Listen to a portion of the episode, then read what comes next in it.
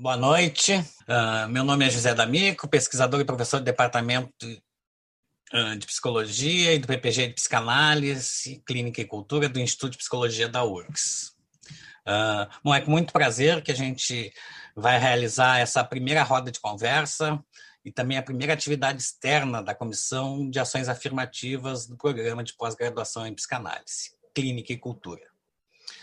A comissão tem se constituído como um espaço importante de acolhimento dos problemas, de encaminhamento das reivindicações, e agora também um espaço de proposições que as ações afirmativas ultrapassem os muros da universidade para ganhar espaço em outros âmbitos da formação e atuação de egressos do curso de psicologia. A Comissão de Ações Afirmativas do PPG em Psicanálise eh, tem nessa atividade de hoje o apoio da Comissão Permanente de Combate ao Racismo Institucional do Instituto de Psicologia da URCS, né, uh, para realizar essa roda de conversa.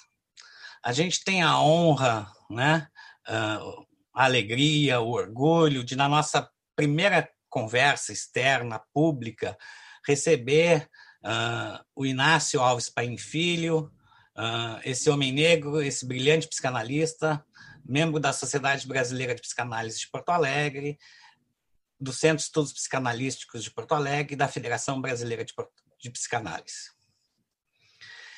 E antes de passar a palavra ao nosso convidado, uh, acho que cabe explicar que a gente escolheu esse formato de roda de conversa para que também os membros da comissão possam formular suas perguntas, né? Estão todos aqui no Zoom. Né? Uh, e aí nós temos os professores da comissão, uh, representante da CPCRI, os alunos do programa, os alunos atuais do programa e os egressos que foram fundamentais na implementação das ações afirmativas no nosso PPG. Então, uh, Inácio Paim, uh, muito bem-vindo. Uh, que bom tê-lo conosco. E aí já vou disparar uma primeira pergunta, que, eu, que eu acho que muitos estão curiosos, né?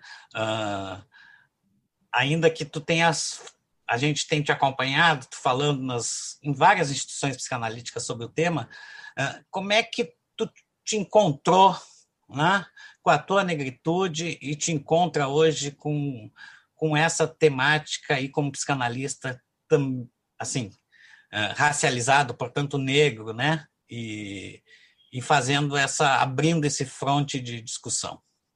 Então, muito obrigado.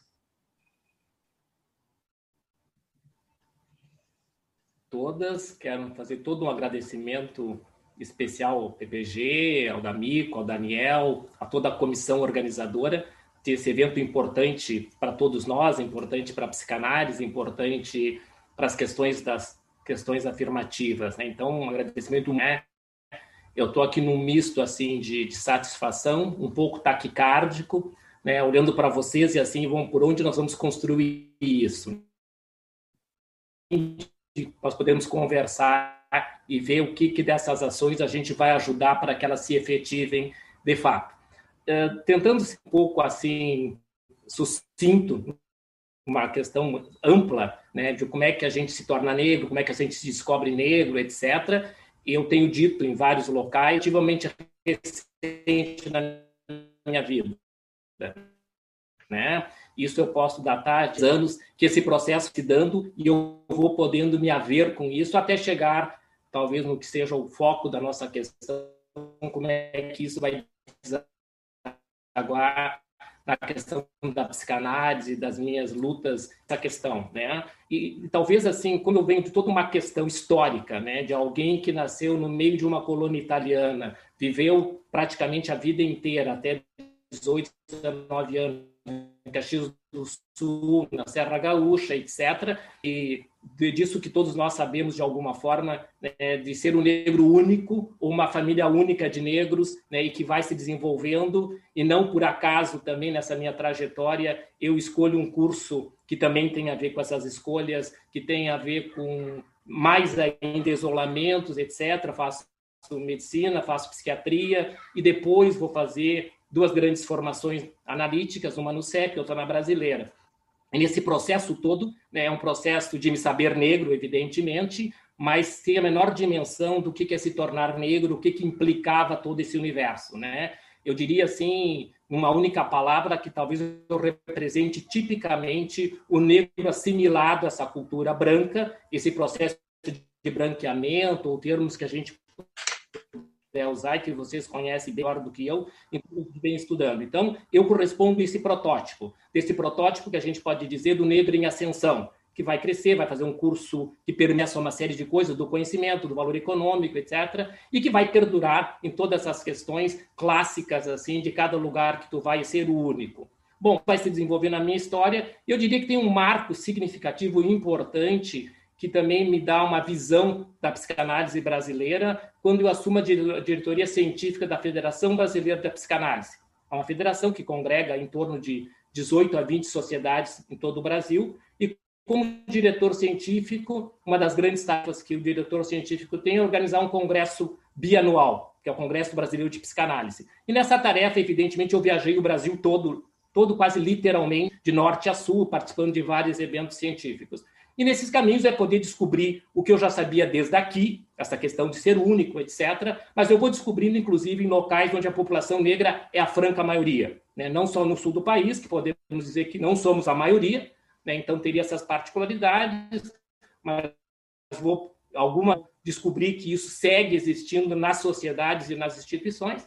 Conheço uma colega que é uma importante na minha história desse descobrir-se, que é a Vânia Cidade, da Sociedade Brasileira de Psicanálise do Rio de Janeiro, que é a única psicanalista negra né, na sociedade. Então, a partir do meu encontro com a Vânia, eu vou descobrindo algumas coisas importantes, que ela vai me fazendo perguntas que até então eu nunca tinha me feito. Né?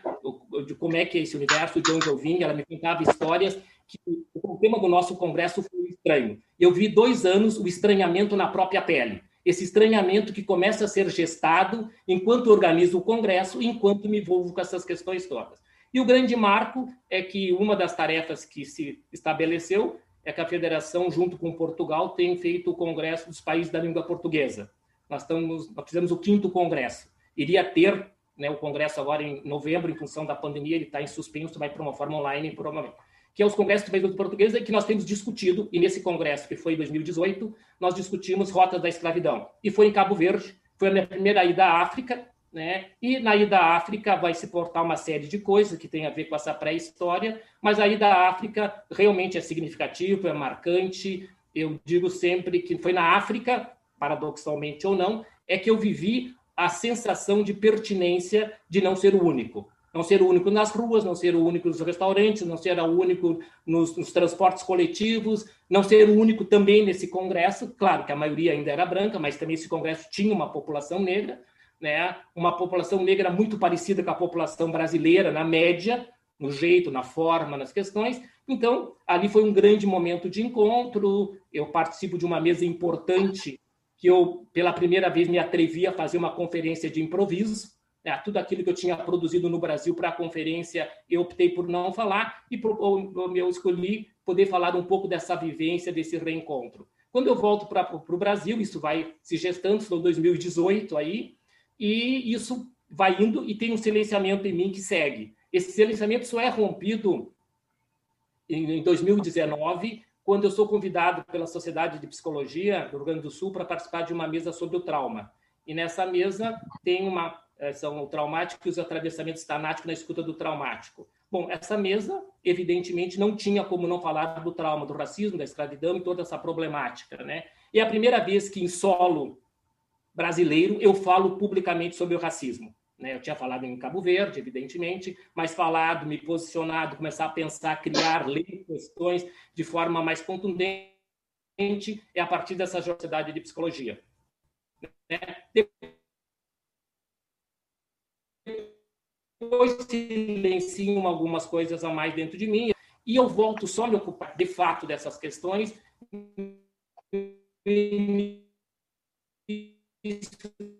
Desse ano está funcionando a minha internet? Vocês estão me escutando ou não? Está um pouco travado. Está um pouco travado. Uhum. e uma travadinha pai Agora melhorou ou não? Sim, sim. Bom, e aí depois desse retorno dessas questões, assim, com o episódio George Floyd, esse ano, eu sou convidado pela federação para produzir um artigo sobre isso, sobre vidas negras importam, e a partir daí, então, aquilo que estava adormecido, ele volta, e a partir daí eu tenho um pouco a história que o D'Amico tem falado, eu tenho produzido alguns ensaios, né, ensaios que eu tenho chamado de cartas, e com um foco exclusivo dentro da, da imensidão que é tratar dessas questões do racismo, eu escolhi tratar do racismo institucional, do racismo nas instituições psicanalíticas, e por tabela aí vai acaba culmina na questão das ações afirmativas dentro das instituições psicanalíticas. Então, acho que de uma forma sucinta e rápida, esse é um pouco o meu trajeto de alguém que eu digo que tenho falado muito sobre as questões racistas, em função de todas essas questões, mas que esse processo que a gente falaria de letramento racial, na minha história, é ainda muito recente. Né? Os vários autores clássicos que eu estou lendo nesses últimos três anos.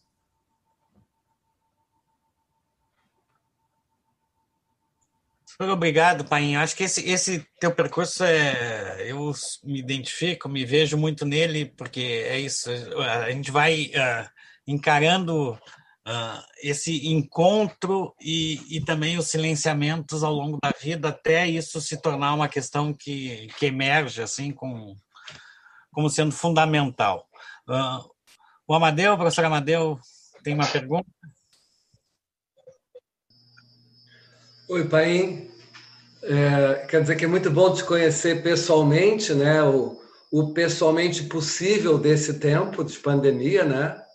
E como a gente conversou antes, né? É, conheço o teu trabalho com o grupo de estudos sobre filicídio, né? No, no CEP, junto com a Giovana Borges, que resultou nesse belo livro, né? Sobre o filicídio, uma introdução.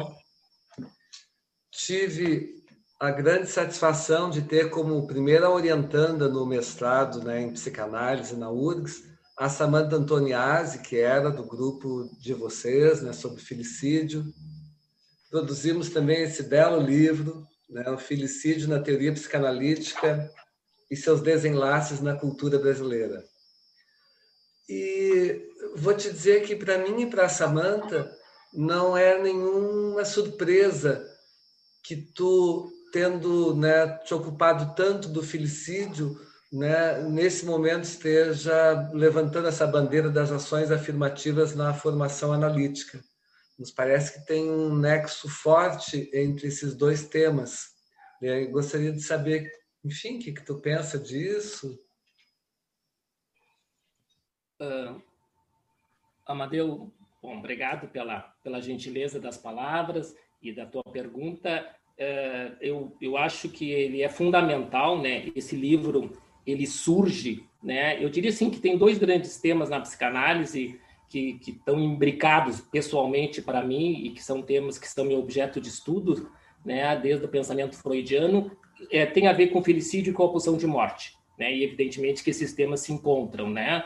né? Se eu tivesse que escolher, bom, o que, que eu tenho estudado a vida inteira dentro da, do referencial freudiano e dentro da metapsicologia, esses dois temas, tanto do filicídio quanto da pulsão de morte, são temas que eu tenho me debruçado.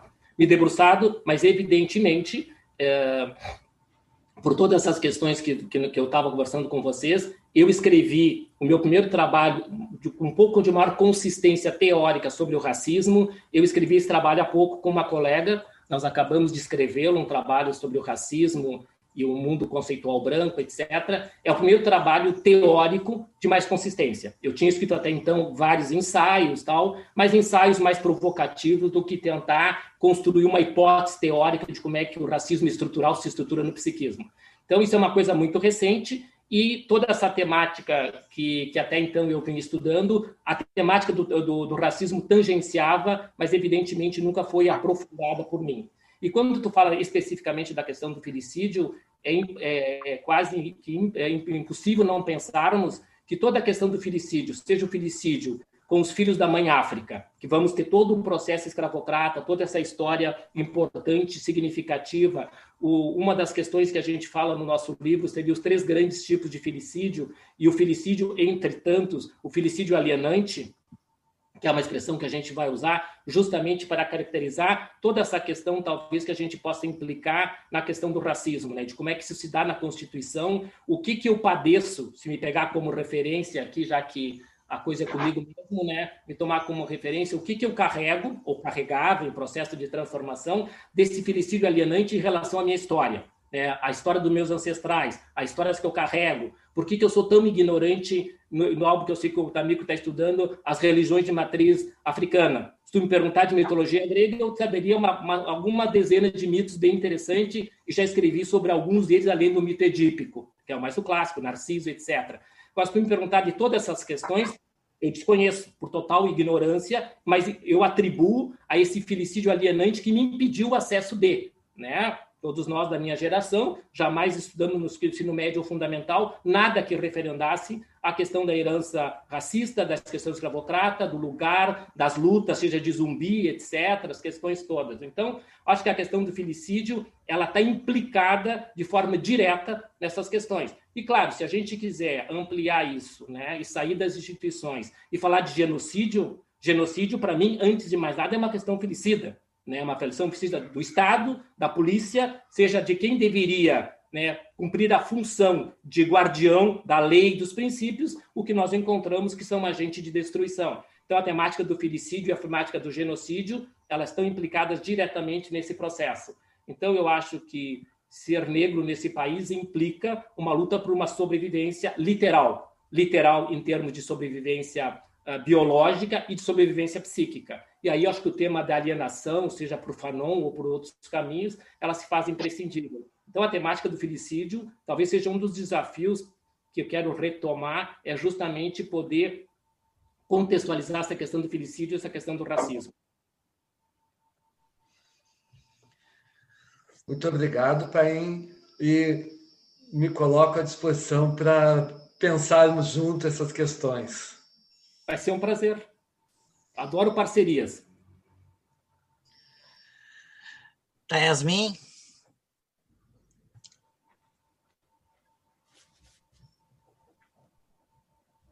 Não.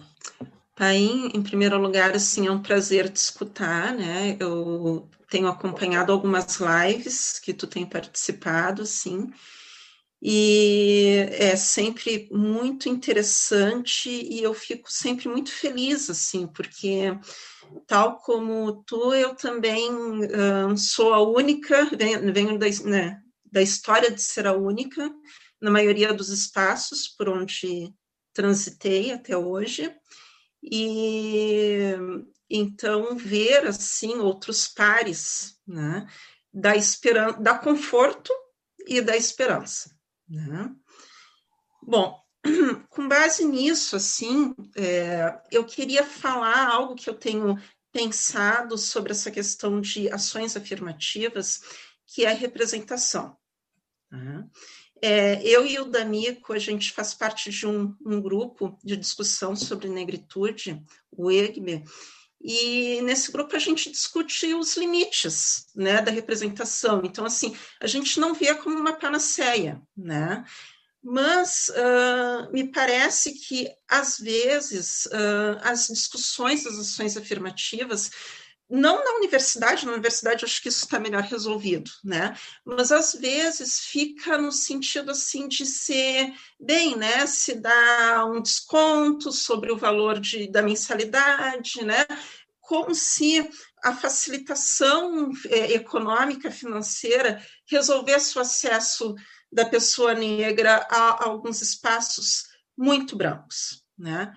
Mas assim, nos encontros que eu tenho tido com psicólogas e psicólogos negros, o que eu tenho sentido é que eles não se veem nesses espaços, justamente por serem espaços muito brancos. Né? Desculpa. E aí, pegando pela minha trajetória, né, eu acho, assim, ouso dizer, que tem um custo que está para além do financeiro né, de, de, de, de entrar sendo quase que único, né? Isso é claro, eu estou falando aí da, da, da do, estou pensando na, na, na, questão da, de, de trazer essas pessoas negras para dentro da instituição. Isso sem falar o que tu já colocou, né? Que é a presença dessas pessoas negras. Enfim.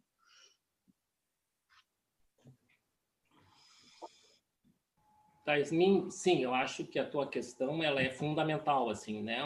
Uh, ações afirmativas, o que a gente está chamando na brasileira, que a gente pensou um nome que desse uma certa propriedade, né? E a gente pensa em o nome a priori seria ações reparatórias, né? Pensando em toda essa questão, então o nome que se escolheu.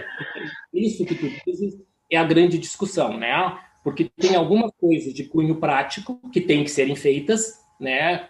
Por exemplo, todo mundo sabe que uma formação psicanalítica aos moldes das instituições que eu estou vinculado, né? Vocês entendem que eu estou falando desde esse lugar, né? Pode ter outras instituições que têm outros modelos, né? São formações extremamente caras, né? São formações que exigem um aporte financeiro extremamente importante e significativo. Então, isso está posto, isso sabemos, mas eu te diria, apesar dos impasses, essa é a parte fácil de resolver, né? A parte complexa, a parte difícil é existir espaço, de fato, para que a população negra adentre essas instituições e possa reconhecê-la como sua, como um espaço que vão poder vir apropriar-se. Né? Eu acabei de escrever um ensaio para o Congresso da FEPAL que aconteceu, está acontecendo e que eu estive numa mesa no sábado passado, e o título do meu ensaio é como o desafio de tomar posse do território psicanalítico no tornar-se analista, né? que é um desafio que implica tudo isso, mas implica, antes de mais nada, o quanto a instituição vai estar disponível de se trabalhar em todas essas questões extremamente importantes. Porque aquela máxima, né, Tasmin, que a universidade, hoje, ela está num ritmo muito diferente das instituições psicanalíticas. Eu dizia nesse ensaio, para ser psicanalista, aos moldes que nós temos, a condição primeira é ser branco. Se tu for branco, tu já está num patamar para vir ser analista. Se tu vai ser ou não, é uma questão de uma certa escolha. Então, nós já saímos dessa desvantagem histórica seja desde a questão freudiana até todo o desenvolvimento. Então, ser branco é pré-condição. Depois vamos discutir o resto. Tanto que eu tenho no CEP 30 anos de instituição e na brasileira não tem 30 anos, porque a brasileira não tem 30 anos. A brasileira tem 26, 27 anos, né? E durante 25 anos, né, isso que eu tenho falado, nem eu, nem ninguém estranhava que eu fosse o único negro. Isso era natural, né? Porque o negro ter alguns espaços uh, uh, estratégicos isso é importante até para a própria instituição. Isso significa um certo status da instituição de temas importantes. Então, eu sei, hoje eu vejo retrospectivamente, que também fui usado como garoto propaganda desse lugar, né, desse lugar da meritocracia. Olha que sujeito brilhante, analista freudiano, convidado da nossa sociedade, ele é negro. Né? Então, a gente sabe que isso tem todo um contexto, mas tem todo um contexto que é se voltar contra o processo. Então, eu acho que as instituições precisam né? Ah, na brasileira, ah, nós fundamos, os três colegas fundaram o primeiro grupo de estudo para tratar das questões raciais e coloniais, ou seja, é poder tratar, mas um tratar que o tempo todo é nos pormos em cena. Né? Eu acho que pela primeira vez, dentro dos limites de um processo institucional, as falas é nos pôr em cena. Onde eu, quando eu estava discutindo com esse grupo esse meu trabalho, esse trabalho perpassava o tempo todo o que, que aquilo dizia a respeito a cada um de nós. Nós não podemos esquecer que os analistas que estão nas instituições que, eu estou falando, e eu inclusive, nós vemos de uma história em que isso não foi tratado em nossas análises. Então, se nós acreditamos que a análise é o grande instrumento de transformação do sujeito, da vida, do sofrimento, isso é um postulado, uma crença que abastece o mundo psicanalítico. Se nós acreditamos disso e nós vimos de uma história que isso não foi trabalhado, evidentemente, o que podemos chamar da branquitude, dos privilégios, de toda essa questão, isso é um processo muito inicial. Ah, então nós temos que trabalhar muito, né? E eu ocupando esse lugar de, de me otorgar né, o direito e a, e a, necessidade de trabalhar para que as instituições possam receber essas populações. Isso que tu dizes assim, né? Que elas possam entrar dentro dessas casas e essas casas têm o um mínimo de pertinência necessário. Agora, nós temos que saber que vai ter um sofrimento traumático. Né? Agora, quanto cada um de nós vai ter disposto. Agora, se nós reconhecermos que o trauma vai existir, talvez também nós vamos criar mecanismos para minimizar isso e para fazer transformações. Que eu acredito que a universidade vem trabalhando nesse sentido. porque eu acredito que as coisas não começaram prontas e nesse processo acho que houveram situações traumáticas, situações que eu pressuponho, e da conversa com a Rita e com o D'Amico, foram, foram se criando instrumentos para poder viabilizar, né? e se trabalhamos com sofrimento psíquico, nós temos todos os instrumentos. Se vamos usar ou não, aí são os limites, né? Então, esse processo todo só vai ter algum caminho significativo se for permeado por uma questão ética. Assim, e essa questão ética repercute que todos temos nos implicar na responsabilidade por isso. Muito obrigada, Pen. Poderia, a partir dessa tua fala, aí, fazer mais perguntas e comentários. Talvez a gente tenha oportunidade ainda. Vamos, vamos, vamos ver como é que vai se movimentar o chat também. Ah, a gente pode retornar. Fernando. Boa noite a todos, boa noite, Paim. Bom te reencontrar aqui. E algo me tocou na tua fala e da Yasmin, esse lugar solitário, né, do negro na psicanálise, do psicanalista negro. E eu associei, me lembrei da Virginia Bicudo, da trajetória da Virginia Bicudo. E gostaria que tu falasse uh, um pouco uh, da memória dela, né, no sentido desse impacto que é a Virginia Bicuda na nossa história da psicanálise, né, uh, e também no sentido que eu fiz a minha graduação na, na psicologia, fiz a, a, minha formação freudiana né, numa instituição e nunca escutei sobre a Virginia Bicuda. Eu só consegui né, compreender e falar e né, escutar sobre a Virgem no mestrado de psicanálise, né, na minha pesquisa e, e dando, né, e na transmissão de, com alunos negros também, com esse impacto, né. E, e nesse ponto a minha pergunta seria assim, como construir uma formação de ações afirmativas e de atos analíticos que não recusem uma história brasileira, né, que possa fazer uma quebra desses silenciamentos e desses epistemicídios, né, em relação a, por exemplo, a trajetória da Virginia Bicudo. É um prazer te reencontrar. Né? Cada vez que eu encontro esses colegas mais jovens, eu tenho que notar a passagem do tempo, né? Os anos em que o Fernando e os lugares, né? E, as, e essa transição toda. Eh, Fernando, sim, eu acho que tu trazes um dos marcos da história. Isso também tem a ver com a temática, se eu quisesse né, fazer uma associação com o que o Madeu me pergunta sobre as questões filicidas, né? Disso que nos foram, foi roubado, o direito de saber, o direito de ter acesso ao conhecimento, né? Que nós todos sabemos que a grande diferença na vida de cada sujeito é poder se conhecer e o conhecer o, o quanto é transformador e, e, todo o marco que é para a população negra, evidentemente você sabe muito mais do que eu, mas quando a população negra tem acesso à universidade da forma que está sendo galgada nos últimos anos, nós temos toda uma diferença. Tanto que, assim, pelo menos nesses momentos que eu me debrucei sobre os estudos, nós só vamos encontrar trabalhos consistentes sobre o racismo vindo da academia. As instituições psicanalíticas desse patamar que eu falo para vocês, evidentemente, a produção praticamente ela é nula ou uma produção muito mais de referendar ideias do que poder pensar isso. Então, isso já fala da omissão histórica da, da psicanálise dito nesses modelos em relação a essa temática. E a Virginia Bicudo, evidentemente, ela está no ápice desse lugar. Né? Eu tenho duas figuras para mim que, que eu, que eu tenho uma dor muito importante de não ter podido viver mais e trabalhar mais as suas ideias, mas ainda acho que dá tempo, já que pretendo ir viver mais alguns anos. Né? Tem duas grandes figuras que eu vou juntar na minha resposta, né? Claro que a Virgínia é um lugar especial, mas a outra figura que, que eu tenho também muita, muita uh, dor em relação disso é o Juliano Moreira. Né? O Juliano Moreira, evidentemente, ele não tem a mesma relevância para a história da psicanálise, mas o Juliano Moreira deveria ser um dos grandes ídolos nossos. Né? Por que ídolos nossos? Né? E eu, quando fui descobrir o Juliano Moreira, deve fazer algo em torno de quatro ou cinco anos que eu fui descobrir o Juliano Moreira, e fui descobrir o Juliano Moreira do jeito mais um, alguém me mandou pelo WhatsApp um vídeo sobre ele, né? Então, e se eu dissesse que até então eu não sabia, eu talvez com algum resto de urno de algum lugar, né? E o Juliano Moreira, que sabemos tem toda uma história importante, não só na, na psiquiatria, né? Vai ter toda uma questão, mas ele é toda uma questão importante da psicanálise brasileira no seu processo de se institucionalizar. Né? Lá em 27, quando surge a psicanálise em São Paulo, ela também surge um segmento no Rio, Juliano Moreira vai estar envolvido nisso. Evidentemente, ele morre logo em seguida. Mas o Juliano Moreira tem, entre vários méritos, né, de ser o cara que vai fazer vários links entre psiquiatria e psicanálise.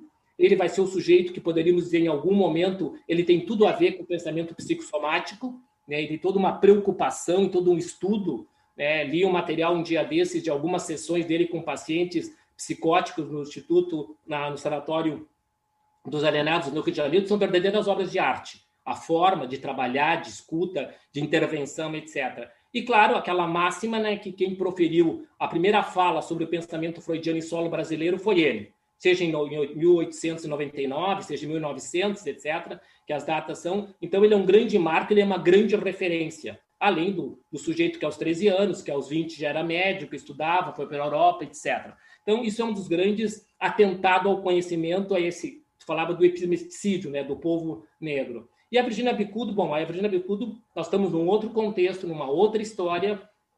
A Virginia Bicudo, talvez ela represente um pouco isso que o D'Amico falou e que eu falei para vocês, assim, né, de, desse, desse processo de não poder se haver com a sua negritude na sua amplitude também. Pressuponho pelas leituras que se possa fazer, né? A Virginia, ela vai estabelecer aquilo que a maioria de nós faz técnica de sobrevivência. Hoje eu tenho claro das técnicas de sobrevivência que eu executei desde muito cedo. Técnica de sobrevivência que era, de alguma forma, isso não me diz respeito. E acho que um dos destinos disso foi poder me refugiar nos livros. Eram grandes companheiros, eu me sentia acompanhado, né? E vamos tocar as coisas. Então, a Virginia Bicudo, né, com a, toda a sua questão da sua tese, a sociologia, coisa importante, nos anos 45, tudo que ela vai fazer, tudo que ela vai criar, essa mulher corajosa que vai para a Europa, depois de ter sofrido todas aquelas questões importantes aqui no Rio de Janeiro, do não reconhecimento por ser leiga, etc. Então, ela é pioneira, inclusive com todos esses segmentos. Ela não é médica, ela não é psicóloga, ela, ela é mulher, né, num contexto histórico importante e significativo. E a questão da Virgínia ela é tão dramática assim, porque eu, é da minha formação, eu tenho um vínculo muito especial com a Sociedade de Brasília. Eu fui várias vezes a Brasília estudar, dar curso, etc. Durante.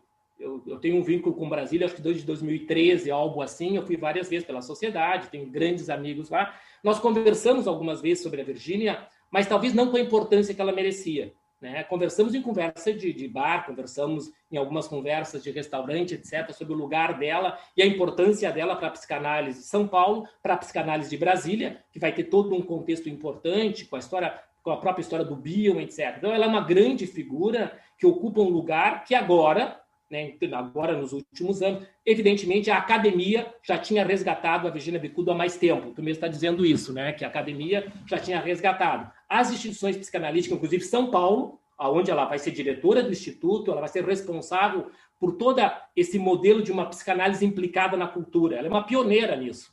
Ela faz coisas que nós não fizemos hoje, como jornal, como revista, como uma série de coisas, e se atrevendo a falar nos anos 50 sobre sexualidade em programa de rádio. Né? Hoje nós ficamos, ficamos cheios de dedos, às vezes, para falar sobre sexualidade infantil, a Virginia falava em 50, 60, etc. Né? Então, ela é essa figura que está sendo resgatada pelas instituições psicanalíticas. Teve um evento agora em Brasília, semana passada, retrasada, sobre ela. Acho que São Paulo, que, é, que tem uma dívida muito maior com ela, eu pressuponho, está sendo um resgate. Mas é um resgate histórico e que isso é só um representante é, dramático da questão do racismo na psicanálise. Não se trata de nós falar de racismo e psicanálise. Isso é um discurso defensivo. Racismo e psicanálise. E tem que ser feito. O outro discurso é na psicanálise seja nas instituições, seja nas nossas teorias e nas várias questões. Essa é a problemática que é o desafio maior. Eu acho que até então a gente tem falado de racismo e psicanálise. Talvez o desafio desse próximo século seja falar na psicanálise. Como é que os nossos conceitos, as nossas formas de articular coisas estão implicadas de questões racistas extremamente importantes e significativas. Eu acho que isso é necessário ser feito, nós precisamos fazer, o mundo vem fazendo, mas mais do que nunca nós temos que olhar para isso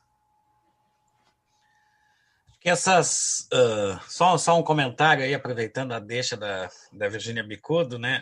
Uh, bom, quando teve aqueles fatos, aquela rejeição toda da, dela declarar da sua vontade de, de se suicidar. Tá? E depois a gente tem a Neuza Souza, Santos Souza, né, que mais tarde vai. Uh, dias antes né, do, seu, da, do seu suicídio, dar uma entrevista para o Lázaro Ramos, assim, um pouco dizendo cansei de falar nesse assunto. Né? Então, uh, realmente, a, a sobrevivência né, dessas figuras que foram tão importantes, tão pioneiras, é, é, é uma questão para a gente pensar quando a gente está falando em ações afirmativas, né, efetivamente. Eu, eu antes de passar para o Daniel, que vai fazer a próxima pergunta, eu, eu, eu queria só para também te dar, um, te dar um retorno aí. Tem muita gente nos assistindo. Uh, bom, não conheço todo mundo, mas igual uh, professoras do BPG, a Sandra Toracian, a Luciane, a Milena, a Marta Dagor, Uh, me ajudem aí se me passar de alguém. Professores eu, também do, do, do, Instituto de Psicologia, o César Pitinini. Bom, minha companheira de muito tempo, a Sandra Fagundes. Uh, quem mais? Deixa eu ver. A Helena Soares, que é doutoranda, também nosso PPG, estuda as questões étnico-raciais, as relações étnico-raciais. Uh, a Anne Marlise, presidente da sociedade brasileira. É bom te ter aqui, Anne, né? Ah, acompanhando a, a, nossa atividade. Uh, então, de novo, cumprimentar todos, que as pessoas foram chegando um pouquinho depois da gente ter iniciado, né? Uh, dar, dar o nosso boa noite, que fiquem à vontade aí para fazer questões no chat. Uh, Daniel. Bem, é, boa noite. É, uma das coisas que, é, que tu falaste, Inácio, e vi que em outras falas tu mencionou também a questão da responsabilidade. E nesse sentido, eu fico pensando que, especialmente agora que a gente está. Tá, tá fico pensando que é o momento oportuno falar disso, justamente por ser o primeiro evento da comissão. Me ocorre que, a partir de outras falas que tu fizeste, que talvez, eh, talvez não, né? provavelmente, obviamente, um dos obstáculos maiores para que isso ganhe assim a devida responsabilidade que precisa das pessoas brancas é o narcisismo do analista branco. Eu queria que tu pudesse comentar um pouco sobre isso.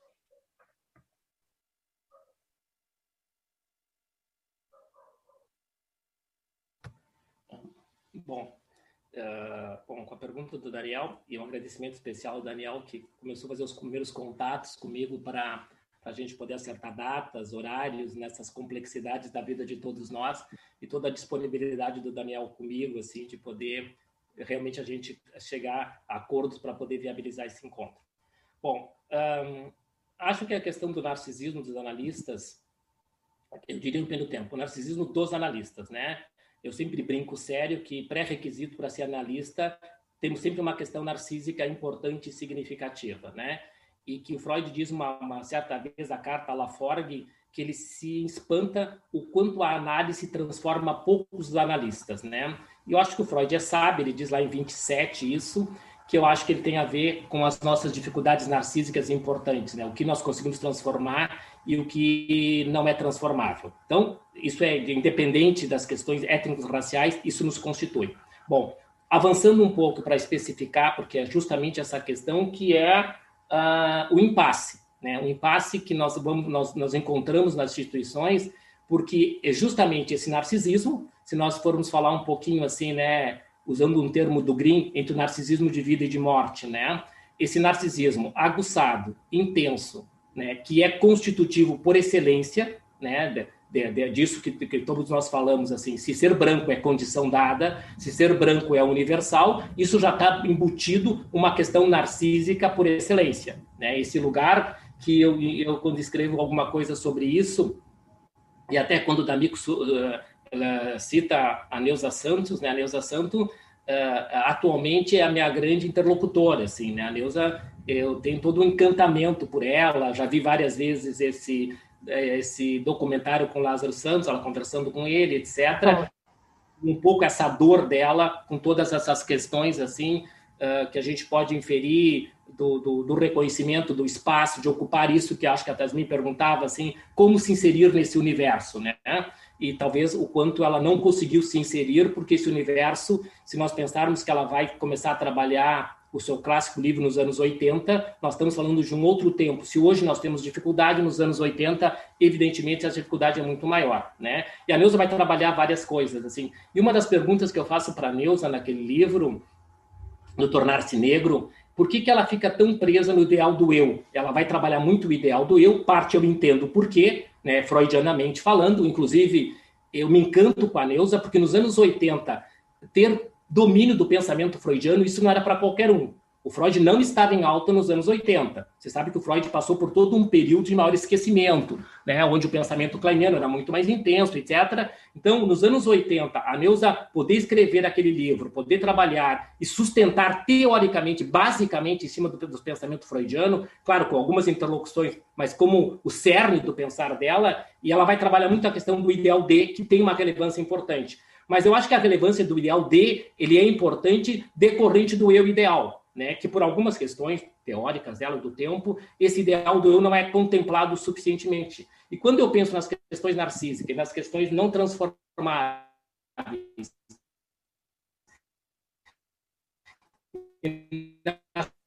Sim, travou um pouquinho, pai. Travou um pouco. Vão culminar nesse reportagem Destravou agora não? Ficou melhor? Tá? Então, quando ele vai, ela vai se re... quando a gente se reporta a esse eu ideal, que é a grande as questões narcísicas, onde a gente poderia dizer que no padrão que nós temos da cultura dessas questões todas, o eu ideal é branco. Se o eu ideal é branco, por tabela, como é que isso vai se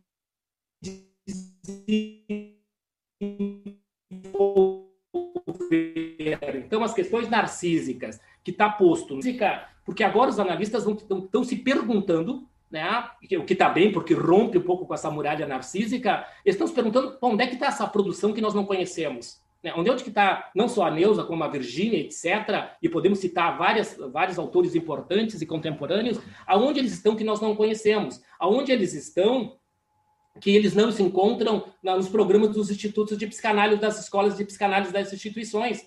Né? Claro que nós temos um problema de não termos nos programas autores brasileiros, tem várias coisas que se implicam que são farinha do mesmo saco, porque tem a ver com racismo, com escravidão e com colonialismo, né? Se tu for olhar os programas dos institutos, raramente tu vai ter autores brasileiros entre os programas oficiais. Tu pode ter como alguma interlocução secundária importante, mas não como eixo, né? Importante e significativo. E, evidentemente, o que é da produção da população negra, isso passa a ser uma questão só nesse momento, né?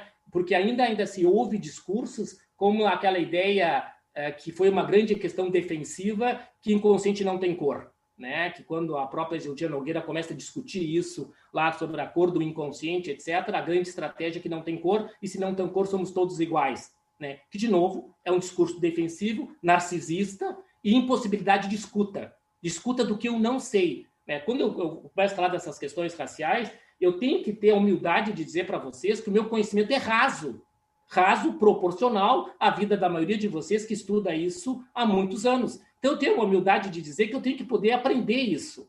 Né? Se nós quisermos que os nossos institutos tenham uma, uma, uma informação sólida, nós vamos ter que buscar pessoas extra-instituição para que venham para os nossos institutos, né, como convidados, etc., para nos dar condições de trabalhar com essas questões. Porque nós, a curto prazo, por mais dedicado que venhamos a ser, nós não temos recurso de abranger e entender toda essa complexidade que implica as questões raciais.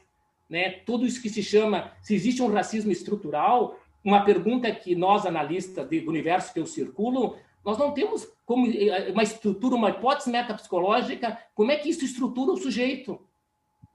Nós temos que poder teorizar, pensar e intervir mas se a metapsicologia, desde a minha leitura, ela é o ponto de partida de qualquer processo que vai acabar na técnica, na clínica, etc., e se o racismo tem essa dimensão, a pergunta que nós temos que começar a fazer e buscar formas de interlocutores para isso é como é que isso estrutura o aparato psíquico. Todo mundo tem me perguntado algo que, que, que eu faço respostas parciais, né, que é a grande questão do Fanon, que o complexo de Édipo não pertence à população negra. Né? Então, essa pergunta tem circulado em vários lugares. Não sou a pessoa mais habilitada para responder isso, porque teria que conhecer mais a obra de Fanon. Mas eu te diria que, olha, para mim isso não vai. Eu teria que, que deixar isso circular muito dentro de mim, né? Porque toda vez que eu falo da questão edípica, o meu texto de referência é Totem e Tabu em Freud. É a partir de Totem e Tabu que eu vou compreender essa situação edípica, nos seus vários desdobramentos, né?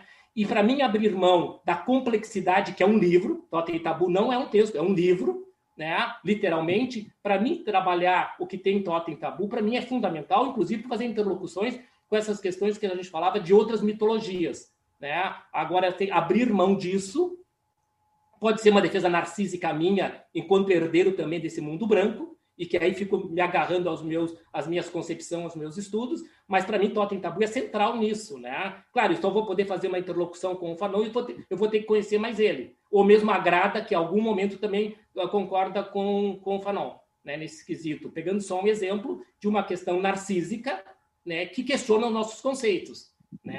Agora, para mim poder me desfazer desse conceito ou ressignificá-lo, eu vou ter que trabalhar mais ou escutar mais do que, que se trata. Do que, que o Fanon quer dizer quando o complexo de Édipo não existe. Ele está dizendo que não existe ou ele está propondo um outro mito para pensar o romance familiar que nos habita? Né? Que a clínica cotidiana diz nós somos produto de um romance familiar. Como ele se articula, quais são as variáveis, quem são o, as figuras desse romance familiar, ah, se é a horda fraterna, se é a horda ocidental que nós conhecemos, acho que são variáveis. Mas para mim abrir mão do romance familiar, para abrir mão teria que conversar mais com esses pensadores. Obrigado, Paim. Acho que realmente está abrindo uma série de questões aí para a gente pensar. Uh, eu queria lembrar o pessoal do, que está nos assistindo aí de, de colocar as perguntas, né? Nós estamos aqui chegando na, na nossa roda e também Uh, vi que a Eliane está aí, que é uma mestranda nossa, super importante aí do deste grupo das ações afirmativas. Uh, não, ela chegou um pouco depois, não sei se ela consegue abrir a câmera também. Então, Eliane, bem-vinda, tá? Uh, não sei se Rita, Giovana, tem questões?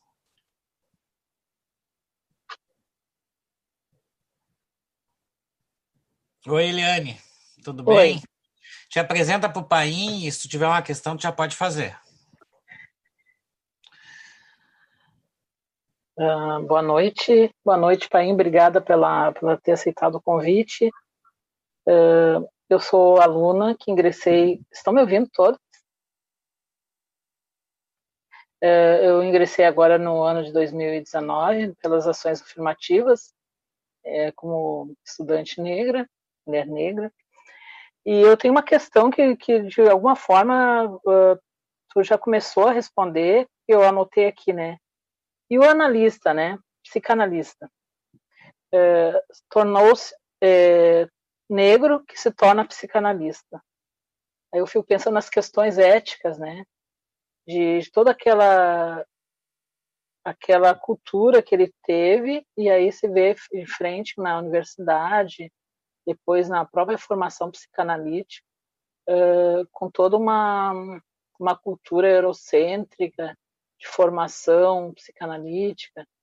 E aí eu fico pensando também o, qual é o processo que a pessoa tem que passar para para corresponder a, atender uma pessoa branca, né? Frente a todas as questões que, que às vezes não estão bem resolvidas ainda na vida dela, né? Que, porque não, acho que não, nunca se consegue resolver totalmente, porque dia a dia a gente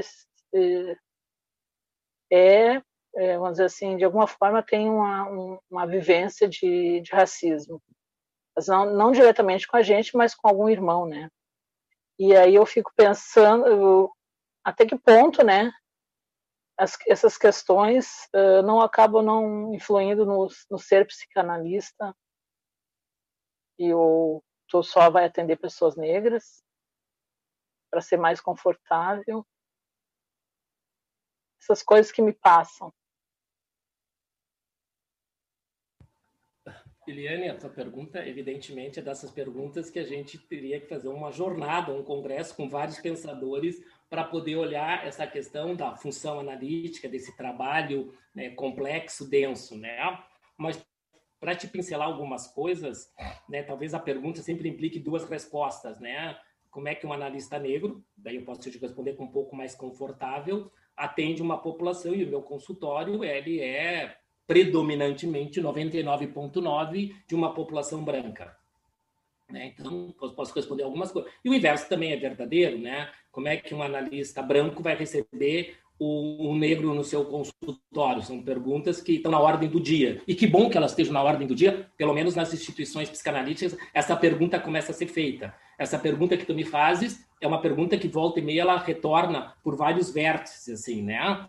Eu, eu diria de um lado, assim, que, que um, e acho que essa resposta que eu vou te dar, alguém já deu uma resposta similar, que eu não me lembro quem, mas me fez sentido. Daqui a pouco talvez venha a autoria dessa, dessa, dessa, dessa resposta. Né?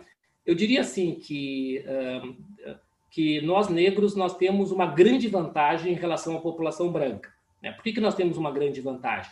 Né? E falando desde mim, da minha história, que eu acho que parte da população negra também se identifica com essa história. Qual é a grande vantagem? Né? Nós conhecemos praticamente tudo que circula no mundo branco, dos mais variados vértices. Desde a cozinha, da senzala, se nós quisermos usarmos, à sala principal. Então, a gente sempre circulou nesses vários lugares, desde várias funções e de várias formas. Então, nós temos o privilégio de conhecer o mundo branco, nas suas especificidades, nas mais variadas condições, e temos agora, colocando a mim, a possibilidade de saber todo o meu universo negro que me habita, né? Se eu sou fiel a Freud, o Freud sempre vai defender que a herança arcaica eh, permeia a nossa história. Quando eu dizia na fala introdutória que a África foi significativa, a minha viagem à África foi significativa. Isso que eu fui a Cabo Verde, que eu acho que Cabo Verde é uma África modificada, não é a África em si, né? Já que Cabo Verde foi um entreposto, né? Cabo Verde nasceu em função da escravidão, né? Como forma de comércio e de parada estratégica para distribuir os negros, seja para a Europa, para a América do Norte ou para a América Latina. Então, Cabo Verde vai nascer exclusivamente a partir disso. Então, ter ido a Cabo Verde é ir numa África com as suas transformações, etc.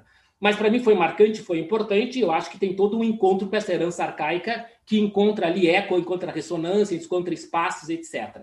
Então, assim, uh, o fato então de sermos negros, nós temos essa dupla uh, vantagem. Uma vez integrada em nós, temos toda uma capacidade de transformação e de escuta, né? de escuta desses dois vértices com, com, com mais fluidez. Né? Eu diria assim que, claro, eu vou te dizer desde um lugar que sempre trabalhei desde essa questão, assim. O que eu posso te dizer, assim, que tem um marco importante na minha relação amplamente com meus analisando e mesmo com os meus supervisionandos, que esse processo de me tornar negro abre portas de coisas que até então não, não, não, eram, não eram ventiladas. Evidentemente, bom, por limites meu e do processo, tu vai dizer, os teus analisando desses 30 anos, bom, muitos desses analisandos não viveram isso comigo e faz parte da minha história. Né? Os analisandos que estão convivendo comigo, eles têm, eles têm se descoberto e me descoberto nesse processo. Então, a temática se torna muito mais falável, muito, muito, muito mais fluida. Se tu perguntar se antes as questões de ser negro eram pautadas na análise, sim, elas eram pautadas, mas eram pautadas desde um outro lugar. Né? Desde um outro lugar, que é aquela frase negro enquanto cor, e não negro enquanto identidade. Que aí nós estamos num outro patamar. Né? Então, negro enquanto cor, nós trabalhamos. Negro enquanto identidade, o que, que implica tudo isso? Isso é algo que só passa a circular de forma mais transformadora agora. Né? E, e pensando o vértice, eu acho que o outro vértice ele é mais complicado. Como é que a população, os analistas brancos, e o, e o Daniel falava a questão né, do narcisismo dos analistas, como é que eles vão receber essa população negra em análise, desde essas questões todas importantes, e se a gente sustenta que a transferência é um lugar de poder por excelência e a transferência é o grande instrumento técnico do analista, bom, essas questões desse analista branco, que traz toda essa herança arcaica de poder, de branquitude, de soberania, etc., isso vai exigir muito mais trabalho dessa dupla para dar conta dessas questões. Essas questões vão precisarem muito, né? por isso que cada vez mais tem se falado e conversado quanto os analistas brancos vão ter que se haver com isso, não só em termos de estudo, mas que tudo isso tem que refletir nos divãs das suas vidas. Se esse divã são reanálises que vão fazer, se esse divã são autoanálises com as interrogações que a gente faz, isso são questões em aberto, mas que eles vão ter que se haver com isso para poder efetivamente poder trabalhar com essas questões e abrir um espaço de escuta e uma escuta transformadora, isso é indispensável. No contexto atual, nós estamos poucos preparados para poder nos meter com essa empreitada, mas temos que topar o desafio, até porque a coisa acontece no processo. Nós não podemos esperar que a coisa aconteça e esteja pronta para depois fazer o processo. no processo, as coisas vai ter que se ver. Né? E sabemos que, analisando os mais inquietos, tem mais chance de desacomodar analistas que estejam confortavelmente colocados no seu universo narcísico. Obrigada. Rita, e depois nós temos já uma, uma pergunta, uh, Lucas Mendes de Oliveira, acho que é da Dinca, né, tá, Yasmin? É teu colega? O nosso colega e Lucas, então depois a gente já faz a tua pergunta, deixa só a Rita encaminhar dela. É, eu estava pensando na, na questão das ações afirmativas, né? E, e assim, um impasse né, que a gente vive na, na universidade é, é em termos de, do, da, do acesso né, e da permanência. Né? Eu acho que é o que pode, eu acho que também tem a ver com o que a Tayasmin falou, né? a questão do que, que da pertença né, também, que vai né, permitir o, a permanência também na, né, no, isso a gente vive esse conflito muito dentro da universidade, né? E, e eu fiquei pensando também, está tendo aquela série de, de lives agora sobre branquitude, né? Que que está sendo promovido pelo uh, Ipirã, é, como é que é o Instituto? Ipirá, isso. E, e, eu gostei muito da fala da, da Cida Bento, né? Que ela disse que o pacto narcísico é um pacto de morte? Então, eu acho que isso é importante, né, da gente pensar, porque uh, para a gente garantir, então, né, que é, uh, esse, essa permanência, né, ela possa ser garantida, e outras formas de ações afirmativas, né, porque as cotas, a, a reserva de vagas, né, é uma forma, é uma modalidade, né, de ações afirmativas, né, importantíssima, né, mas uh, para garantir a permanência, eu penso que nós precisamos de outras ações, né? Então, por exemplo, a gente também discutiu, né, naquela, naqueles encontros, a, a questão do que o, que o D'Amico sempre traz do letramento racial, né? Como uma, uma importante, né? Uma, uma, coisa importante, porque nós estamos enfrentando isso também na universidade, né? Assim, o quanto que uh, nós temos professores não preparados também para né, uh, que não, não passaram por um letramento, né, também uh, racial e que estão lidando com os alunos, né. Assim, então eu acho que agora uma ação importante que aconteceu na, no, na psicologia foi a criação da disciplina de educação das relações étnico-raciais, né, como uma ação importante, né, no, no, no, instituto, né, mas é para os, os estudantes, né, então os professores seguem, né, sem essa possi né, possibilidade de um pouco aprender, né, é, é, passar por esse letramento. Né? Então, acho que isso é uma coisa muito importante, assim, é, são coisas né, do cotidiano, né, que a gente vive no cotidiano lá na, na nossa instituição, né, universitária, né? E acho que é importante, foi importantíssima a política, porque eu acho que as coisas acontecem meio assim mesmo, na marra e né? Tem que ter a lei e aí a gente vai depois, né? Uh, trabalhando, né? Mas uh, é, o que eu quero dizer é que é muito exigente, né? Isso e exige então realmente vai exigir bastante, ainda segue exigindo nos exigindo bastante como professores, né? Como docentes, é, todo esse processo, né? Então acho que é isso que eu queria colocar, né? Assim, como sendo importante. Um, Rita, eh, te agradeço pela pergunta, né? E vou pontuar algo, né? Talvez os colegas querem perguntar coisa ou se posicionar, né? Eu queria resgatar esse pacto narcísico, né? E, e o pacto narcísico mortífero, né? Eu acho que assim, né, é, eu vou ampliar um pouco, talvez mais além do que tu me dizes, concordando que o quanto as instituições têm que poder criar vários mecanismos importantes de trabalho, de pensamento, de tornar consciente o inconsciente, de que a desmentida possa vir para a cena e transformada, etc. Né? Mas eu queria pontuar a questão do pacto narcísico e, uma das questões importantes para o meu gosto da psicanálise brasileira. Né? Eu acho que a psicanálise brasileira ela paga um preço. Né? Ninguém, né, o preços que brancos e negros pagam da psicanálise brasileira. E a psicanálise brasileira ela paga um preço importante como ela, ela relegou historicamente, o que nós estamos falando reiteradamente, toda a questão da importância né, dessa população negra, desse povo negro, da produção dessa população toda, a psicanálise brasileira foi empobrecendo.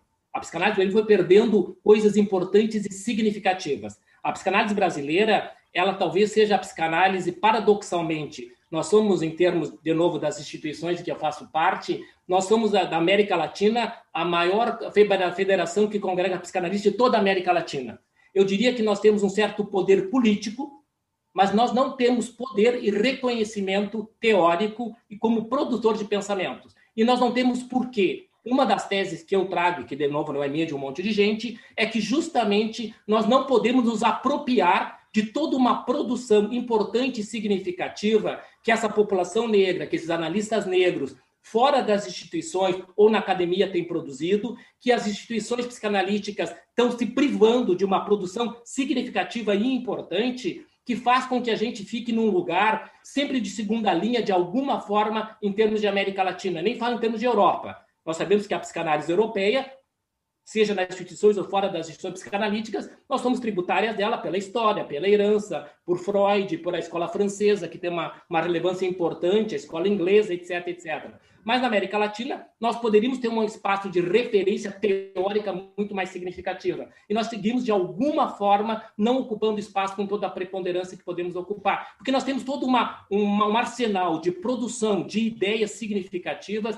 que são marginalizadas ou estão uh, sem poder ser utilizadas, pensadas. Podemos pegar a Virginia Bicudo, foi a primeira na América Latina. E nós vamos falar dela só agora. Então, nós não damos crédito a todo o material que temos produzido e que faz com que a gente, em relação à América Latina, nós poderíamos ocupar um lugar de muito mais proeminência e de mais simetria. Nem digo de assimetria, não se trata de poder, mas se trata de uma relação mais simétrica e que é uma relação ainda que a gente fica claudicando nesse processo, porque a identidade do pensamento psicanalítico brasileiro passa indiscutivelmente pela produção da população negra. Essa população que pode fazer a diferença nesse contexto da psicanálise brasileira. Enquanto nós seguirmos nesse lugar, nós vamos seguir à margem do próprio processo de desenvolvimento da psicanálise. Muito obrigado, Paim. Deixa eu, uh então, a gente tem a pergunta do Lucas, que eu tinha anunciado, uh, uma questão da Helena também. Uh, tem uma questão da Anne Marlise, que eu acho que aí fica para nós, assim, que é uma questão sobre os alunos da universidade, né? E, e aí vamos ver quem é que topa falar, eu posso começar. Mas então, para o Paim, uh, a pergunta do. Vou fazer as duas, pode ser, Inácio? Sim. Ampliando um pouco o alcance das ações afirmativas, o que poderíamos pensar também sobre o acesso de pacientes e analisandos negros. E da Helena, ela pergunta: é possível pensar em articulações público-privado, universidade, políticas públicas de saúde mental e instituições de formação? Uh, na, e, bom, nisso, na relação institucional, na manutenção do privilégio branco?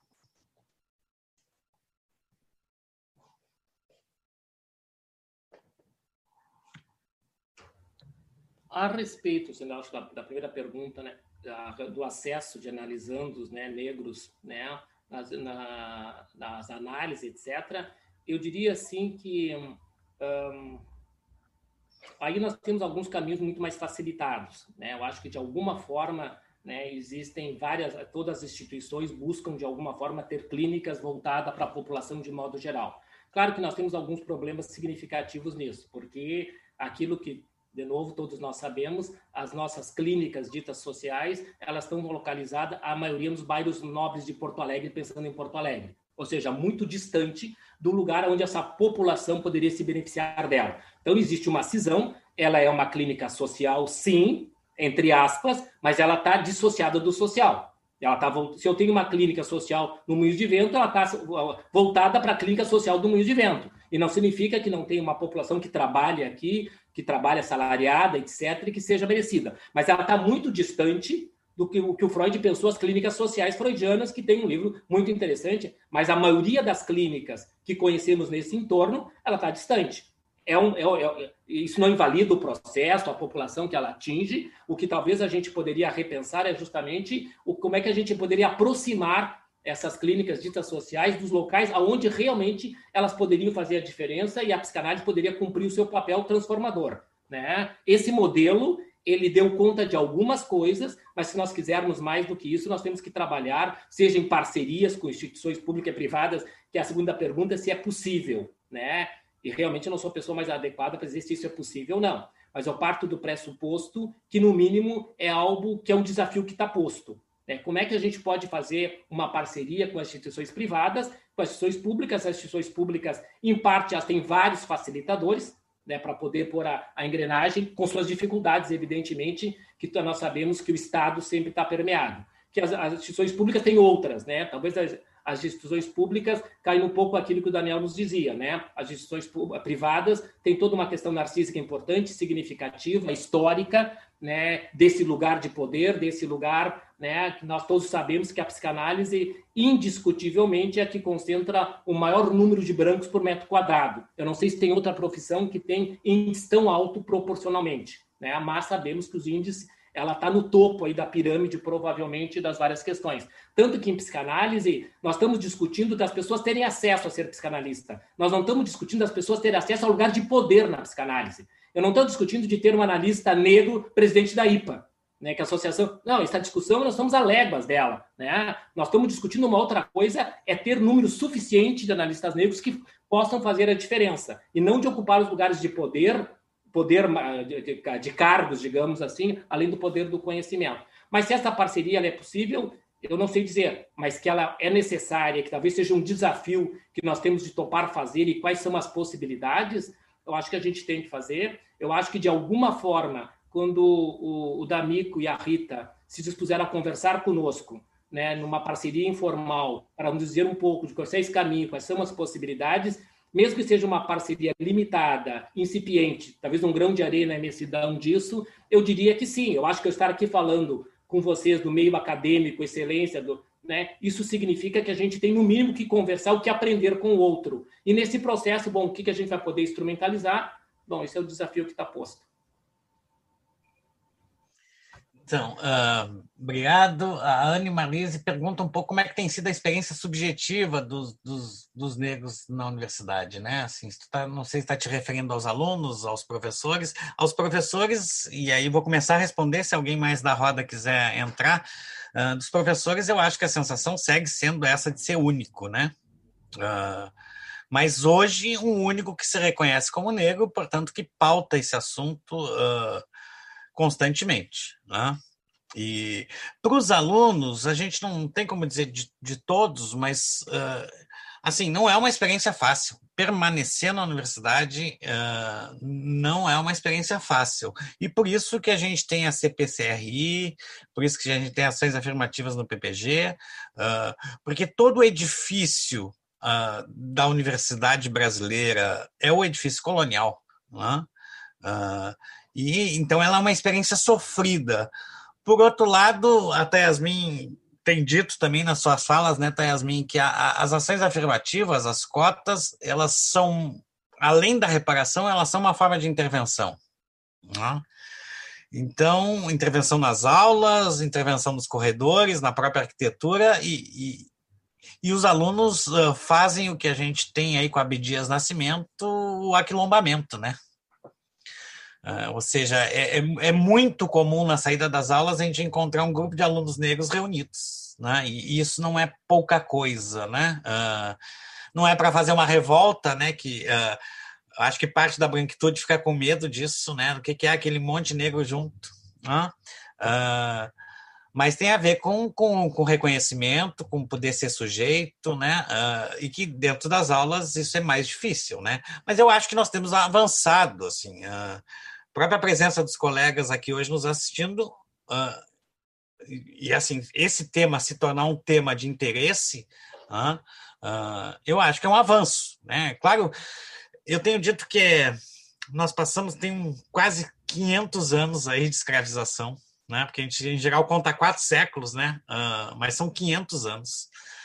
Então, para os alunos e para os negros, esse é um tema de urgência. Agora, é um outro tempo. Né? Uh, o tempo de, uh, da branquitude se deparar com isso, de mudar suas referências de estudar, não, não tem a mesma urgência. Né? Então, eu acho que esse choque, de fato, causa um sofrimento. Né?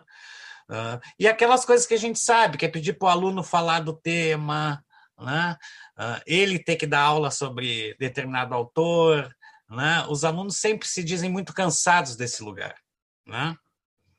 Uh, que estariam ali para aprender, portanto, não, não querem estar se ocupando como negro, como negra, e, e eles têm que uh, dar conta disso. Né? Uh, não sei se alguém quer complementar. Se não, nós temos uma questão da Giovana. Quer Eu falar? Que é, podia só lembrar, né, D'Amico, também né, nessa, nessa série de lives sobre branquitude, né? É, eu acho que foi aquela americana que falou, a, a de, de Angelo, Rob, Robin, é. né? Ela disse, ah, os, a gente, os uh, brancos podem dizer assim, ah, desisto, não quero mais continuar essa discussão. Mas o que, que aconteceu com a Neuza, né? Ela disse, cansei e se matou, né? É bem diferente, né? É, a perspectiva de um e de outro, né? Porque são questões né, de vida ou morte para um e para outros, né? É questão de abrir uh, mão de privilégios, né? Uhum. Giovana, legal, legal, Rita, super boa a tua lembrança. Então, vou fazer minha questão. Inácio, prazer te ouvir. Uh, antes de vir para essa roda de conversa, eu fiquei pensando é, por onde começar ao pensar ações afirmativas na formação psicanalítica, né? E aí, te ouvindo, achei importante isso que tu trazes de racismo na psicanálise. Isso ficou aqui nos meus ouvidos, fiquei tentando brincar um pouco com isso e pensar, para te perguntar, né? Seria racismo na psicanálise ou racismo nos analistas? No sentido uh, até de reconhecer esse racismo, ser parte de um tornar-se analista, né, algo que não pode ficar só no âmbito da análise pessoal, mas também tem que ter esse enlace entre privado e público, né.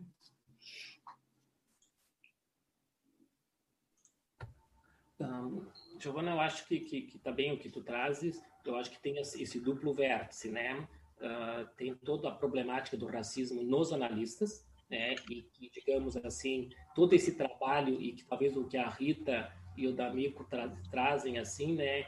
É que esses analistas brancos eles podem dizer eu cansei e não quero mais brincar sobre isso, né? Eu falava antes na conversa inicial o que, é da ordem da imitação e o que, é da ordem de uma questão de transformação, né? Quando eu estou só imitando algo, eu cansei, eu quero voltar para minha realidade, né? Para minha história.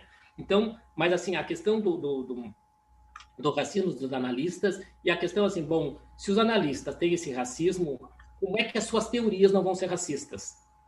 Se eu sou um analista branco e eu tenho esse racismo que me estrutura, evidentemente, na hora de eu construir os meus referenciais teóricos, na hora de eu fazer as minhas costuras teóricas, ou a gente não acredita na psicanálise, que é uma possibilidade, né? A psicanálise também é uma questão de crença, ou a gente acredita e fatalmente na, na forma da tua construção do teu pensamento, das tuas ideias, elas vão passar, perpassar indiscutivelmente por essas questões. Né? Vão passar, principalmente, pela questão de tornar o conteúdo psicanalítico permeado, atravessado, engessado, preso a uma questão uh, racista. Né? Então, esse interim, quem é esse sujeito analista, com todas as suas questões racistas, e como é que na hora de poder trabalhar, de poder teorizar, de poder escrever, desde que lugar ele vai escrever? Ele vai escrever desde esse lugar, né? Desse lugar onde isso é de uma forma e de uma intensidade importante, né? Uh, uma associação livre, nem sei se tem a ver com a tua pergunta, né? Mas a gente pode associar livremente também em público, né?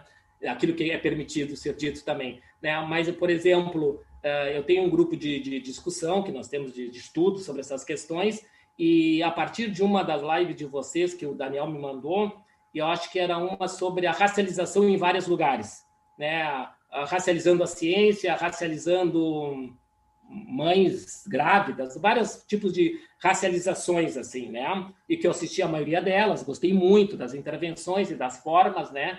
E, e, e, um dia desse eu levava essa discussão da racialização da psicanálise, né? E com toda a discussão que esse termo diz, esse termo é polêmico, etc. Mas, assim, eu acho que é justamente o que nós estamos vivendo, no que diz respeito, de novo, às nossas instituições. Nós estamos racializando a psicanálise. Né? Quando a minha sociedade, pela primeira vez, está lendo num grupo de estudos a Neuza Santos, nós estamos racializando essa psicanálise e, desde a minha leitura leiga desse processo, nós estamos causando todo um desconforto e toda uma área de tensão extremamente importante. Ah, então, o, o, o que, que o texto evoca, o que, que ele transforma, o que, que ele faz. Então, esse processo de racializar, para mim, é o caminho pelo qual eu vou seguir desacomodando, eu vou seguir fazendo pensar, né? como é que eu vou pensar a constituição do sujeito se eu não penso a constituição do sujeito desde esses patamares que nós estamos pensando? Que fragmento eu faço, que corte, que cisão eu faço, que essa questão fica de fora. Mas ela fica onde?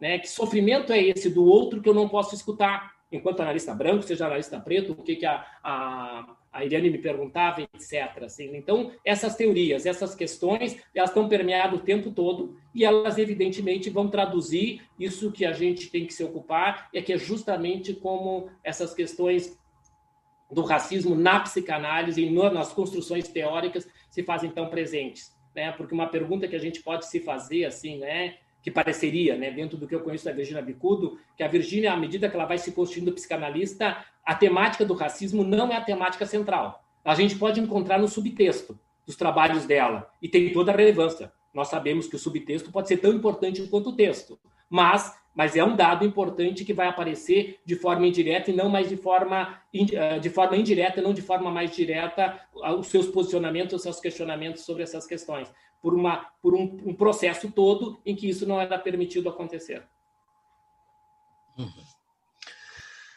Fernando, tem mais uma questão. Uh, então, assim, queria abrir, assim, dizer para o pessoal também do, do, do YouTube, né? Uh, então a gente, a ideia é encerrar em torno aí das 20 horas, né? Assim, não é exatamente, pode passar um pouquinho. Então, se tiver alguma questão, vou deixar mais cinco minutos o chat.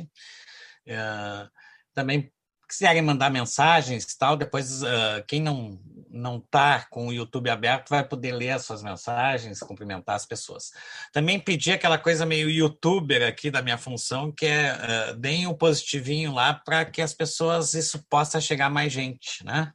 Então, assim, dá uma compartilhada aí, né? Uh, que, já que a gente considera essa discussão bem importante, então também dá o positivo ali no, Fernando, contigo. Teve algo de impacto, Inácio, que tu está trazendo, assim, e em relação à questão das instituições psicanalíticas, da nossa história da psicanálise brasileira, e eu fico pensando das, das oligarquias brasileiras, né, de também de centros, de famílias de grupos muito exclusivos de uma elite econômica e intelectual, né? E, e, nesse ponto, como pensar ações afirmativas lidando com esse capitalismo, né, com essa, esse passado histórico escravocrata, né, de escravidão, assim, e que está ligado muito à atualidade do capitalismo, né? E como pensar, então, luta de classes, gênero e raça nas ações afirmativas. Bom, Fernando, essas acho que são justamente todas as, as implicações né, dessa questão que estrutura a nossa sociedade, né, com, seus, com as suas hierarquizações, com todas as suas questões de, de valores e de subjugar o outro, né? Das vários tipos de alienação do acesso, etc. Né? É, claro, evidentemente essa resposta requer muito trabalho e muito investimento, assim, né? Mas um, uh, eu acho que como um protótipo daquilo que, que, que estamos vivendo nesses últimos dez anos, né?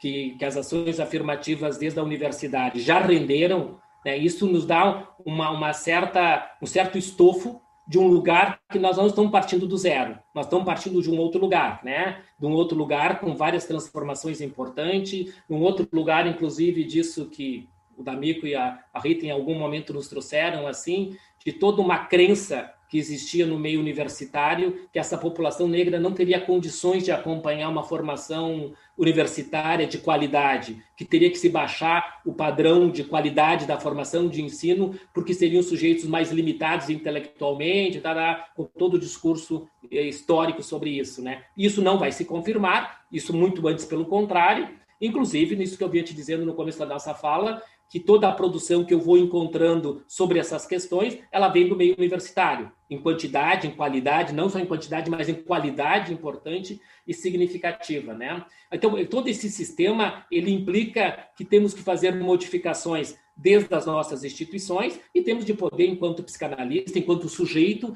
pensar que ordem cultural é essa que nós estamos inserido, quais são as questões políticas que inserem o nosso país, que inserem a América Latina, que inserem o mundo. Isso não pode ficar de fora de nós enquanto sujeitos e como isso vai interferir nas mais variadas escolhas, etc. Né? É quando, quando a gente vai conversar, por exemplo, eu estava num evento com o pessoal de Caxias, que é uma região onde eu nasci, etc., com toda essa questão italiana e alemã, de poder conversar com os colegas sobre esse, e eles são produtos direto né, de um sistema que os beneficiou em vários sentidos. Né? Ter vindo para o Brasil, essa população não veio para o Brasil em nome de, de um desejo de vir para o Brasil, porque o Brasil era um grande paraíso. Não, eles vêm porque eles precisam de um lugar onde eles possam plantar, produzir e que na Europa não era viável.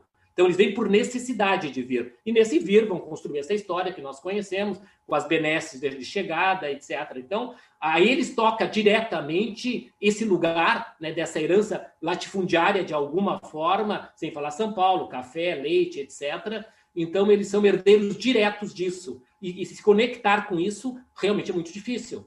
Se conectar que tu é protagonista disso também né? O que talvez a, a Rita fala, que a Cida Bento diz assim, entre outros assim, tem uma herança simbólica e uma herança de, de, de, de bens de materiais. Não é só simbólica de, de toda uma questão, tem uma herança importante e significativa, e isso está aqui, é quase como se eu estendesse o braço, eu encontro ali o, o, o final do século final do século XIX e século XX aonde todo esse processo começou, e, e, e, isso pôr em cena, inclusive nas instituições psicanalíticas, isso também é, é, exige mais trabalho, porque a instituição psicanalítica, a maior parte dos nossos colegas são herdeiros desse contexto todo, desse contexto que está posto na sua história, nas suas questões todas, e isso implica ter que olhar, ter que reconhecer, e o que, que eu faço com isso como agente de transformação.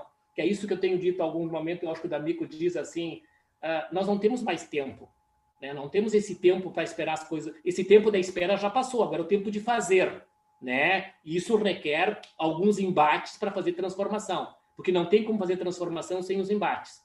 E nós, psicanalistas, às vezes somos cheios de dedos para os embates necessários para fazer transformação. Não é a briga pela briga, mas é necessário o confronto e do confronto poder avançar. Uhum. Paim, ah, eu queria te fazer uma última questão, e aí diretamente com o tema da nossa live, que são as ações afirmativas nas instituições psicanalíticas, né?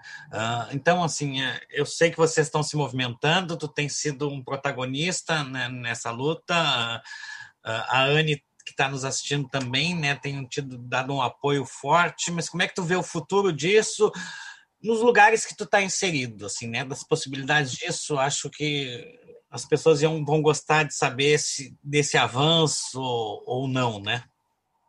Bom, que bom assim, porque eu queria poder dizer algumas coisas sobre isso, né? Então, pegando a, a Sociedade Brasileira de Psicanálise, falaste da Ana, que é a nossa presidente, né? desde a minha fala inicial, onde isso foi dado start, para que a gente passasse a conversar, pensar, refletir, né? A sociedade avançou muito, nós tivemos reuniões, montamos uma comissão que a colega Eliane Nogueira é quem coordena essa comissão, para pensar nas ações afirmativas. Contamos contigo e com, e com a Rita para nos ajudar a pensar questões, como fazer isso, quais são os caminhos possíveis. E eu te diria assim que agora nós temos um projeto, um anteprojeto pronto, né, sustentado teoricamente, com autores importantes que vêm sustentando o porquê das ações afirmativas. Como eu disse, nós estamos chamando de ações preparatórias, como é que elas vão caminhar, por onde elas vão andar, e o que eu poderia antecipar para vocês, que pensando toda a complexidade de formações instituições filiadas à IPA, né, que implica uh, seminário, supervisão, uh, análise de alta frequência, etc., Então, é um conjunto de coisas importantes e significativas que temos que contemplar, como dizia para Tasmin, questões objetivas, financeiras, que são fácil em termos uh, de termos objetivos, complicadíssimas porque significa mexer em privilégios direto, né? Então tem uma questão subjetiva, né? Eu digo fácil em termos de fazer contas e fechar as contas. Agora quem vai pagar a conta aí tem toda a problemática, né? Mas tem todo um trabalho que nós temos feito, um trabalho que para ele poder ser efetivo, nós estamos participando do pressuposto que toda a sociedade vai ter que comprar esse projeto.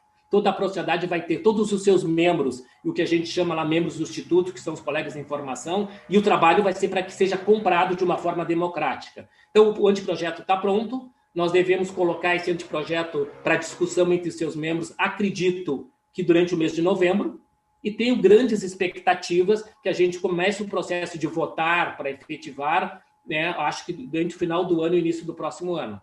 Isso de um lado. Eu tenho uma outra instituição que eu faço parte, que é o CEP também, que alguns de vocês também sabem. O CEP está começando um processo, nós tivemos uma primeira reunião para começar a discutir isso. Estamos um pouco mais lento, mas está começando a se pensar quais são as alternativas, quais são os caminhos possíveis para isso. Mas enquanto a brasileira, nós temos tudo e provavelmente eu teria notícias mais efetivas, quem sabe, para dar para vocês eh, objetivamente até o final do ano ou início do próximo ano. Ah, super obrigado, Paim, porque de fato a gente quer o projeto um pouco que se inaugura hoje, né, que é de visitar as instituições psicanalíticas virtualmente, né, e fazer esse diálogo, a gente quer poder anunciar isso, né, e a gente vai esperar tuas notícias e talvez fazer uma nova conversa com isso já em, encaminhado. Né? Então, eu queria agradecer muito a todos. Uh, agradecer a CPCRI, a Luana, que é nossa retaguarda fundamental, as pessoas da comissão que, estão aqui, outras que não puderam estar, mas que, que essa ideia surge desse coletivo, né?